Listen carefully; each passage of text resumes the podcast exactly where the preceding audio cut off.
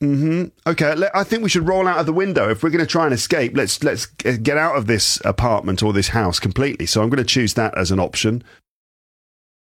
Uh, the window is shut. Okay.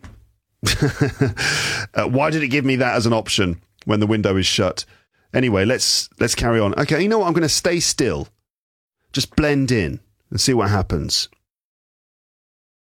It says you were half right. Someone comes, but they cut you up and turn you into lemon juice. Bad luck.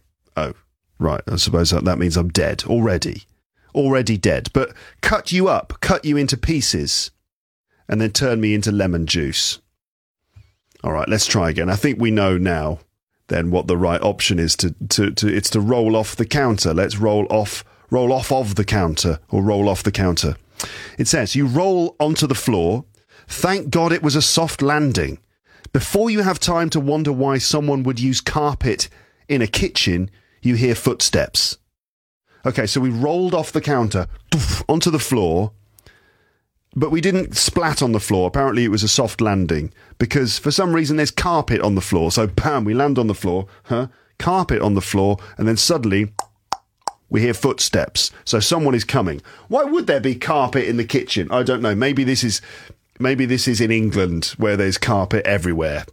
Although to be honest, I've never ever heard of carpet in a kitchen. But um, okay, so someone is coming. What shall we do? Shall we roll to cover, try to blend in, or roll away? So to roll to cover, that means you roll to a place where you can hide behind something. That's cover. Try to blend in. Just blend in is just be unnoticeable. If you blend in, it's just like you become part of the background, so no one can really notice you. You just you don't stand out. You just blend in. So we can try and blend in. Although I don't know how we could blend in as a lemon uh, on the floor of a kitchen, or we roll away. So you ro- basically hide, just stay still, or roll away. I think if we if we try to blend in, that's not going to work. This person is going to probably find us and cut us up and turn us into lemon juice again. So I'm not doing that. Um, are we going to roll to cover or just simply roll away? I think if we roll away, it's going to be too obvious. The person's going to be like, huh? They're going to see a lemon just rolling away, and surely then we'll be noticed. So I'm going to roll to cover. Let's hide. You roll under a kitchen counter. As a human enters the room, he looks around, locates a cutting board, and starts preparing a fruit salad. Uh oh. You could leave while they are distracted, or you could try to stop this fruit massacre before it starts. Okay, so what are we going to do? So the guy's about to chop up some of our friends, some other fruits. So, what are we going to do? Roll out, roll out of the room, or try and stop this guy from chopping up our friends?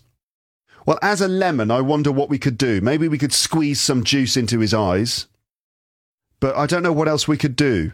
I think we should probably escape while we can. So I'm going to roll out, roll out of the room.